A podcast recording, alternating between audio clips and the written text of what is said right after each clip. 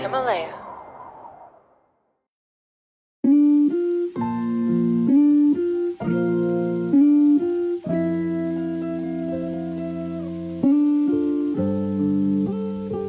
现在在网上很火的薛兆丰老师，他在很多问题的分析里面，就是因为忽略了经济学自身的短板，而盲目的去用经济学的方法解答很多本来不适合用经济学解答的问题，从而得出了很多荒谬的结论。一个经济学模型如果和现实世界是一模一样的，这个模型就等于什么都没说，因为你只是把现实世界复制了一下。那么一旦我要进行抽象和简化，做出一些假设，这个时候你就牺牲掉了现实世界的一些复杂性。我们没有任何理由去推断说陈玉环或者陈春秀这个人，如果他们没有被关进去，如果他们当时上了大学，他们赚的钱就会是这个平均。因为在一个个体的层面，这种个体的特异性因素实在是太强，所以你把任何统计的规律用在某一个人身上的时候，其实都不太合理。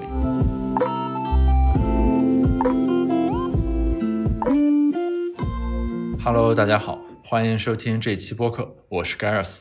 呃，今天这期播客呢，其实主要想和大家进行一个反向的思考或者探讨。交流的问题是什么呢？就是经济学如果作为一种方法，它的短板在哪里？或者说，经济学不能回答什么问题？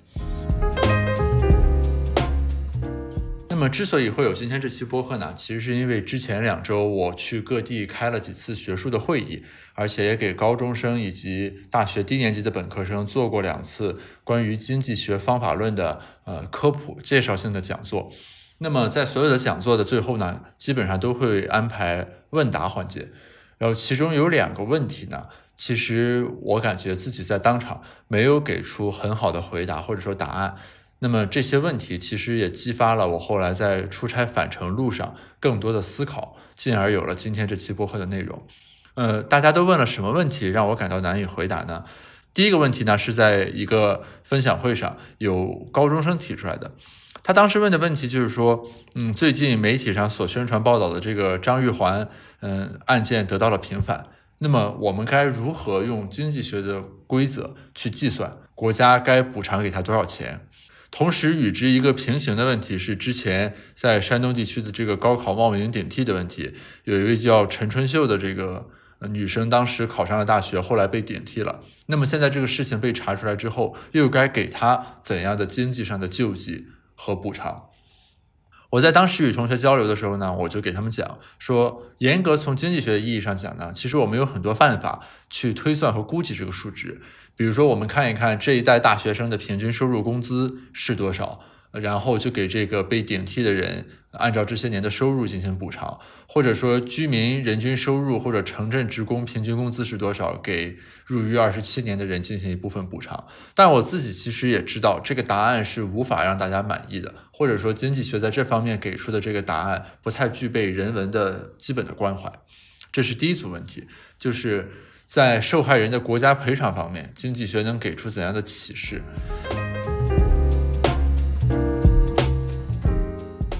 第二呢，是我在讲完经济学的方法论之后，有一个同学直接提出来，就是那么既然这个讲座本身的主要内容是经济学的长处在哪，那么我可不可以从反面回答一下经济学的短板在哪，或者说经济学不能做什么？举一个反面的例子啊，比如说现在在网上很火的薛兆丰老师经济学讲义等等等等，他在很多问题的分析里面，就是因为忽略了经济学自身的短板。而盲目的去用经济学的方法解答很多本来不适合用经济学解答的问题，从而得出了很多荒谬的结论。比如他所秉持的观点，只要火车票还存在短缺，只要春运现象依然存在，就表明火车票涨价还没有到达应有的幅度。换句话说，他认为火车票就应该一直涨价，涨价涨到没有春运难的问题，高的票价把想回家的人都吓退，那么这个时候市场规律就发挥了作用。这种观点的分析，就是典型的盲目套用市场的价值，但是忽略了春运、春节、人们回到故乡的心理需求等等，含有这个人文社会色彩的这些因素，这是值得经济学研究者去警惕的，或者说是值得经济学爱好者警惕的。那么这两个问题其实是启发了我就此有关的这个很深度的一个思考。特别是我又回想起在疫情期间呢，有一个视频让人印象很深刻。这个视频的内容是什么呢？是一个科普博主想向大家介绍洗手，把手洗干净这件事情到底有多难。于是他就做了一个反向的视频展示。在那个视频当中呢，一个人双手戴了一副这个医用的白色手套，然后水龙头里面流出来的水是墨汁，是黑色的。然后这个视频就在向大家展示，经过怎样的这个搓洗之后，这双白色手套才会彻底变成黑色。就是除非你像医疗卫生行业的这个人员一样，去非常精细的把手的每一个角度都洗到，否则那双白色的医用手套上面总有一些地方是没有被墨汁染到的。换句话说，就是当我们在生活中，我们用水来洗手的时候，如果你没有很仔细的洗的话，那么有一些地方的这个细菌，你可能就永远不会冲刷掉。那个视频在我看来是一个很好的这样一种反向思考，就是我们一般认为手是脏的，用水来洗手，但是他把手上戴上了白色手套变成干净的，然后用墨汁来冲这个手套。进而表现出洗手多么困难。同样，我们今天要做的这样一个思考和讨论，也是对经济学的一个类似的形式的反向的思考和讨论。就是，如果说之前我们的所有博客都在交流的是经济学的方法帮助我们看到了什么，那么今天我们这期博客的核心内容就来探讨经济学到底不能回答什么。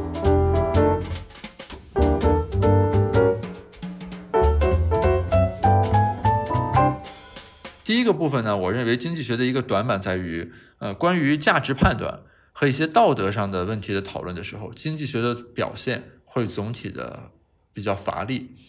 在之前，我曾经跟大家讲到过，经济学喜欢把问题分成实证性问题和规范性问题，其中前面一个呢，指的是说事实是怎样的，后面一个呢，则指的是价值判断。比如说，在楚汉相争之中，啊，项羽输给了刘邦，那这就是一个历史事实。啊，并不需要我们去争议什么。但是，如果我们想说项羽虽败犹荣，这里面其实就牵扯到了价值判断，因为这里牵扯到到底什么是英雄，什么是光荣，怎样的失败可以被称作虽败犹荣，就牵扯到价值判断的问题。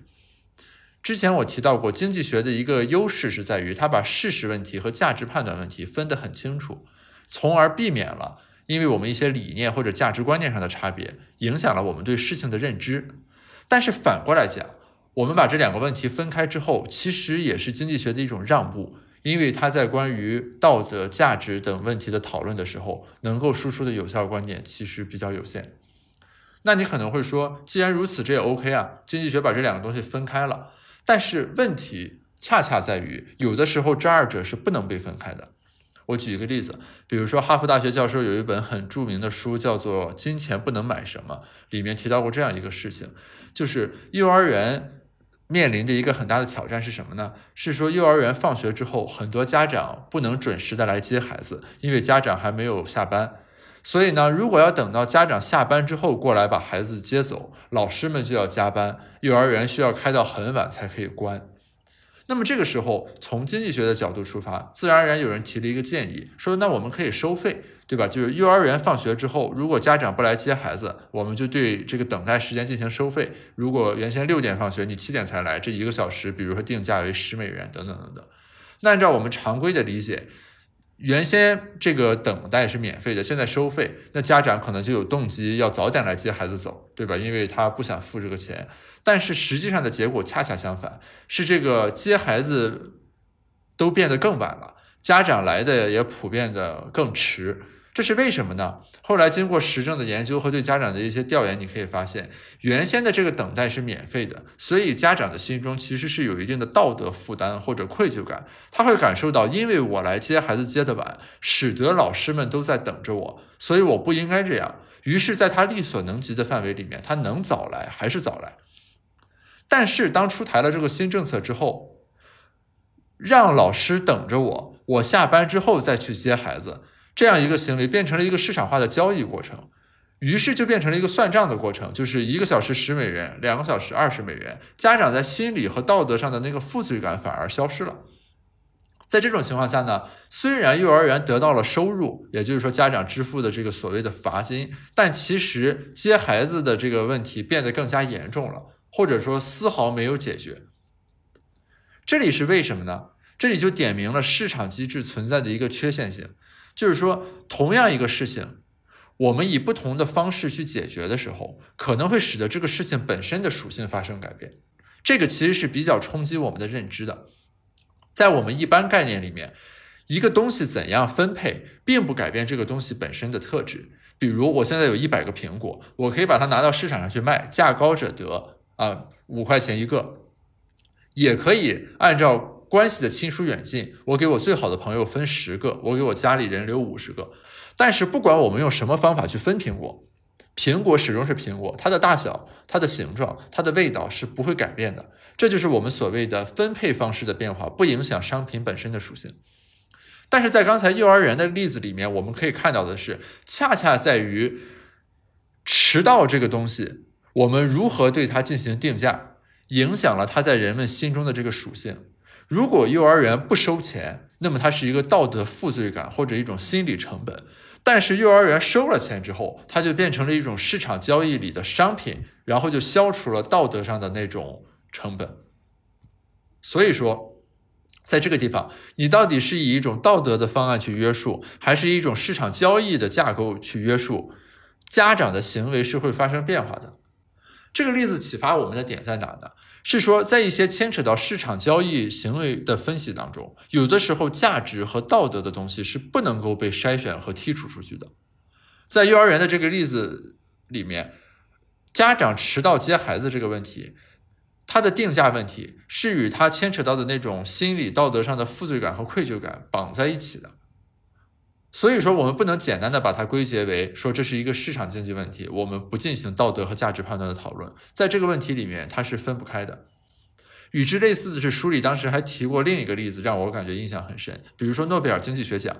我们现在认为诺贝尔经济学奖是经济学界的最高奖，为什么？是因为它是经过非常严格的遴选的机制，然后专家评委投票等等产生出来的。那假如说现在诺贝尔经济学奖变成一个拍卖，然后价高者得的奖项。大家还会在意诺贝尔经济学奖吗？诺贝尔经济学奖还有它现在所具备的这种崇高的声望与地位吗？其实就没有了。这也是一个典型的例子。也就是说，一个奖项的分配机制决定了这个奖项本身的价值，它的价值并不是一成不变的，而是取决于你到底怎么来决定它。所以说，在面对道德和价值判断相关的问题的时候，经济学的这个退让并不足以完全解决这个问题，因为。在有的问题当中，实证问题和规范问题是没有办法被分开的。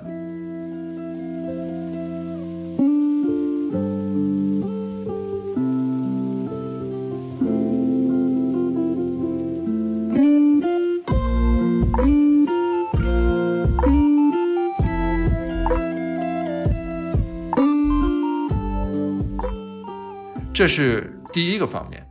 第二个方面是在于什么呢？是在讲座的过程中，我和另一位经济学者进行过一个对谈。我们对谈的时候提到这样一句话，就是美国有百分之几的人认为五 G 是可以传播新冠肺炎病毒的。这个时候有同学就指出来说，我们两个人在说这句话的时候，情感是非常冷漠的。我们当时的一个回应是说，我们只是引用了一个客观的数据，就是美国有多少人是这么想的。并不代表我们认同说五 G 是可以传播新冠肺炎病毒的，但是当时那个同学指出来的是说，没有态度本身也是一种态度。所谓的剥离了情感和价值判断，本身也在表达你的取向。如果一个看起来就很荒谬的东西，你没有对它进行批判，那么你变相的就是在进行一种纵容。所以他认为说，我们那种。没有任何情感的引用这样一个荒诞的观点，其实本身传递了一种情感，就是我们对这里面的这种荒诞性的一种漠视，对自身作为经济学家去纠正错误认知的使命的一种抛弃与背离。当时我们两个人的共同感受是说，这个同学提的这个问题，其实我们很难回应，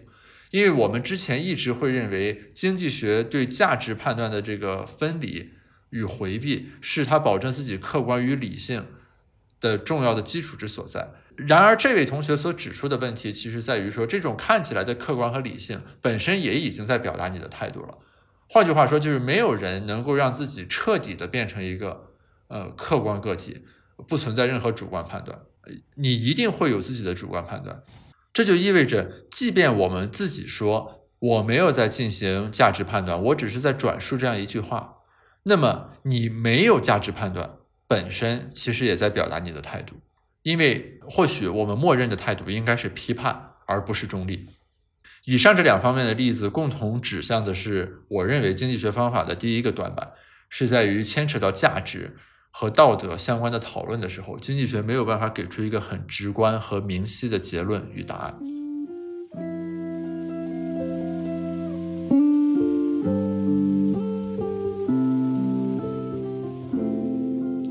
那么，经济学的短板之二是什么呢？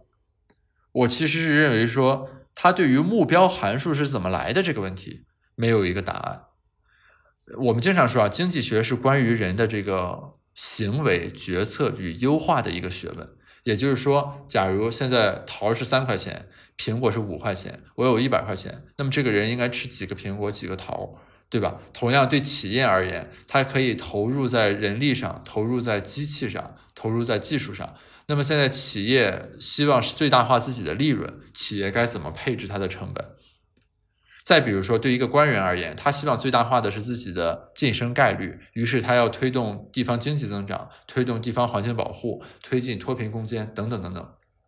以上我们描述的这些问题都是很典型的经济学问题，是什么呢？是说我一个个体，比如说我是官员，我是消费者，我是企业，当我面临一些约束条件的时候，我该怎么做，去最大化的实现我想要的那个目标，也就是所谓的消费者的效用、官员的晋升概率、企业的利润等等等等，这是经济学标准的研究范式和关注的内容。那么随之而来的问题是，我们如何知道消费者在意的是什么？企业在意的是什么？官员在意的是什么？企业真的只在意它的利润吗？官员是否真的只在意他自己的晋升概率呢？这个问题其实我们无从解答。经济学在这方面做的是说，我们视这个为给定，也就是说，我们先假设企业是最大化利润的，然后我们用数学等等相关的这个方法来进行优化，最后得出结论：你应该雇多少人，按多少机器进行多少研发。但是企业是不是利润最大化的呢？除了利润之外，企业关注的又有什么呢？这个我们就无从回答起。与之类似的是，在个体的行为决策当中，我们经常会分析，比如说一个人在就业的时候要考虑，我去国企、去民企、去当公务员、去做学术等等等等。然而，我们在比较这些具体选项的时候，其实我们没太搞明白，我们究竟在比的那个底层的东西是什么。比如说，我们比的是薪酬。比的是社会地位，比的是职业的前景，还是说这个职业以后面临的不确定性？经济学的思考和分析，很多时候是在具体选项的比较当中给出优化的结论，但是我们可能忽略了一个 first order 艺术，也就是说前置的这种问题，是说我们在比较这些选项的时候，我们在依据什么去比较？用术语来说，就是我们每个人的效用函数到底是什么？那经济学在回答这种问题的时候，其实是比较无力的，因为这个问题其实有点类似于哲学里面经常讨论的“我是谁，我从哪来，我到哪去”的问题。我们不同个体每一个人所在意的东西是不同的，比如说，有的人很在意我在工作中要自由，有的人在意的是我的薪酬收入，因为我要用钱去实现其他的事情；有的人在意的是说我做的这件事情是创新的，是之前没有人做过的。有的人在意的是我当前所做的这件事情能够切切实实的解决一个人、几个人、成百上千个人所面临的具体的问题。还有的人在意的是说我的影响力、我的表达能够被更多的人听到，等等等等。这些偏好本身都没有对错之分，但问题是这些偏好是怎么来的？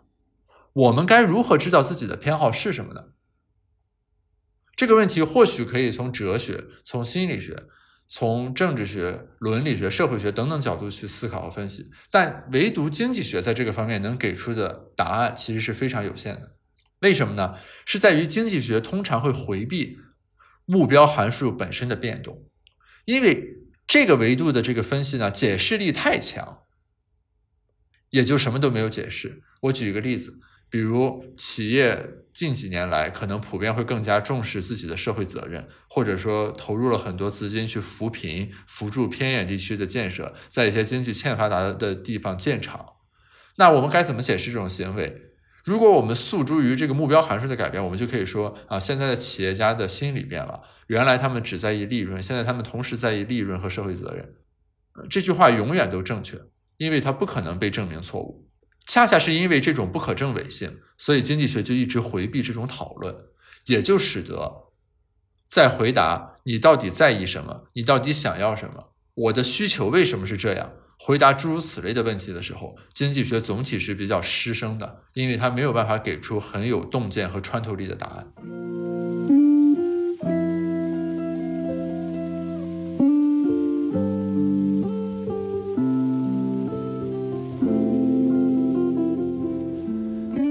最后呢，我认为经济学的第三个短板在于什么呢？是说它对于某一个具体的问题场景。或者某一个个体面临的具体的问题，很难给出一个很明确的针对性的解决方案。举个例子，比如说我和我的企业家朋友聊天的时候，作为创业者，他们最关心的是说我接下来应该研发哪一款产品，对吧？比如说有高档、低档两种选项，我该去向哪一个维度靠拢？或者说这个产品明天就要上线了，那么我到底应该定价是二百块钱还是一百五十块钱？啊，薄利多销和提高品牌溢价。我到底现在在这个当下，我应该选择什么？还有就是我们之前提到的，比如当一个个体明天他就要对一堆 offer 给出选择，他现在收到了头条、阿里、腾讯啊不同的岗位，有的是产品，有的是运营。那我为了我的职业路径的优化的角度考虑，我该怎么做？我们可以看到的是说，当这个问题非常非常的具体。以至于在当下，我们就要能够在 A、B、C 三个选项里面给出一个具体答案的时候，经济学对此其实是比较无能为力的。这是为什么呢？我跟大家分析一下这里面的原因和逻辑。原因在于，经济学不管是做理论还是做实证，它都各自有自己的取舍，它牺牲了一部分它的这个具体性和准确性。我们先从理论来说啊，我们都知道，经济学你要讨论问题，一定要先假设。比如说，我假设人是理性的；比如我假设消费者都是同质化的，都是一样的；比如我假设这个东西的增长趋势是平缓的，等等等等。我们要知道，一比一的地图是没有意义的。换句话说，一个经济学模型如果和现实世界是一模一样的，这个模型就等于什么都没说，因为你只是把现实世界复制了一下。那么，一旦我要进行抽象和简化，做出一些假设。这个时候你就牺牲掉了现实世界的一些复杂性。所以说，当我们进行理论讨论的时候，只要我张嘴说下面我假设什么，你这个地地方就自带了一种原罪，就是你与现实世界已经发生了一些偏离。那么这种偏离不影响我们进行对一般规律的讨论啊，比如说这个行业怎么往前发展，对吧？中国经济总体趋势是怎么样？但是，当我们要讨论很具体的问题的时候，这种抽象就要付出代价。比如下个季度中国经济增长几个点，或者明天我的这款新产品定价应该是多少？因为你之前的一些抽象和简化，忽略掉了一些很具体的因素，就使得当前我们要回答这个问题的时候，你就会更加的无能为力。这个是我们从理论研讨的角度来说。那么，可能有人会说，说经济学不是也做数据分析吗？也有统计的工具啊。那是不是可以利用这个工具来做一些事情呢？这就牵扯到另一个方面，就是说，基于样本总体的统计规律，对个体而言几乎没有任何意义。比如，我们平时会说某个大学、某个学院平均就业率是多少，平均升学率是多少。那么，这个指标用来评估这个大学、这个学院总体高等教育的成果是很有价值的。但问题在于。对每一个这个学院里的学生而言，不管是升学率也好，就业率也好，落到他身上只有零和一这两种可能，没有一个所谓比率的中间状态。哪怕这个学院的就业率是百分之九十九，如果你失业了的话，那么你就是失业了。剩下的百分之九十九的人就业，不管成绩多好，多么辉煌，于你而言都是没有价值的。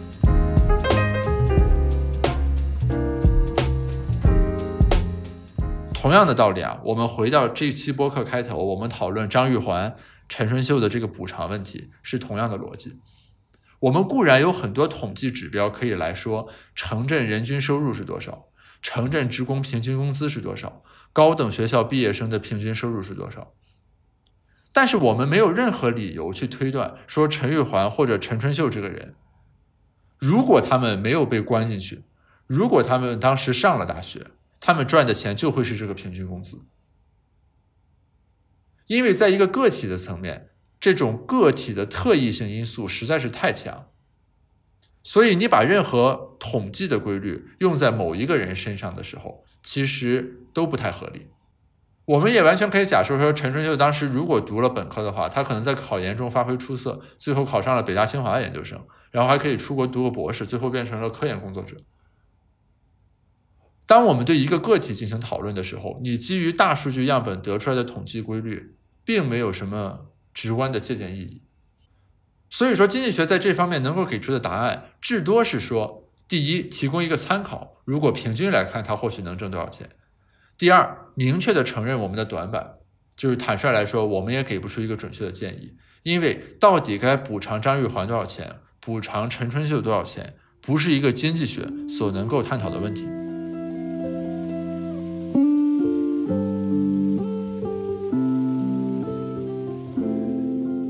但是站在这里，我们稍微回撤一步，就是经济学在这种具象的决策问题上很乏力。但是它的相关的讨论依然是有借鉴意义和价值的。比如，当我和在创业的朋友聊的时候，我确实没有办法告诉他，说你这件衣服如果明天上新款的话，应该卖一百五还是卖两百块钱。但是我们可以分析和讨论这个行业，比如最终会走向垄断，还是多家巨头竞争，还是无数的小企业共同占据这个市场，不会有巨头产生。一些这种总体性的、规律性的。趋势的判断是经济学可以有用武之地的地方。我和我的研究者曾经对共享单车市场做过一个类似的分析。我们当时通过数据发现了一个什么现象呢？就是说，共享单车彼此之间，比如 ofo 和摩拜，并不是说像卖苹果一样，消费者买了你的就不买我的，所以我们俩是竞争关系，而是说共享单车企业彼此之间其实是合作与互补的关系。假如我作为一个 ofo 的用户，当这个城市里只有 ofo 的时候，我就只能骑他的车。如果这个地方没车，我就骑不了。但是如果这个城市同时有 ofo 和摩拜，那么我在没有 ofo 单车却能找到摩拜单车的地方的时候，我也可以骑摩拜的车。所以，于消费者而言，不同厂家的共享单车其实形成了一个兼容的网络，使得共享单车这项服务对整个城区的覆盖范围变大了。那么随之而来的是消费者对于共享单车这个服务的支付意愿的上升。所以通过那个研究，我们发现，虽然共享单车有一定的网络效应和规模效应，但我们其实没有必要担心赢者通吃，因为共享单车市场内部，他们的这个企业彼此之间对彼此有这种正向的外部溢出或者积极的外部性，于是各家企业可以互相搭便车。也就是说，我并不需要投放单车把整个城市填满，而是我只需要投放一部分，因为剩下的那些部分由我竞争对手的单车去填充。时至今日，我们可以看到，共享单车市场的发展其实总体遵循了这个规律。也就是说，直到现在，我们依然有摩拜、青桔、哈罗等多家单车在共同运营，而没有如一些人原先预期的那样，所有的共享单车都会合并，最后聚合成一个巨无霸的共享单车企业。这种对于行业结构。和发展趋势的判断和分析是经济学可以有用武之地的地方。大家要注意的是，我们固然不需要一比一的地图，但是我们每一个人走的路却是一比一的。换言之，在我们进行理论研讨的时候，当然可以进行假设与简化，但是当我们在真实世界里做决策的时候，世界却还是它本来的那个模样。不会因为你在理论世界里做的简化，现实生活也会随之变化。它该怎么残酷还是怎么残酷，选择多么艰难，那就是多么艰难。以上几个方面的内容呢，就是我在最近所参加的经济学科研讨论活动中所启发我想到的经济学的短板和不足之处。最后我想说的是呢，虽然有前面说的这种种问题，但我对于经济学并没有感到悲观。是因为任何一个学科一定有它的适用边界和它所能解决问题的这个范畴，没有任何一个学科能够解决世界上所有的问题。所以说，认识到一个学科的短板和不足之处并不可怕，真正可怕的是说你盲目的崇拜它的方法，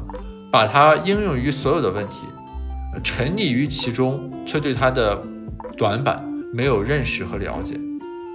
就是当我们明确经济学思考方法的锐利，明白它的长处的时候，一定要同时考虑到它的不足。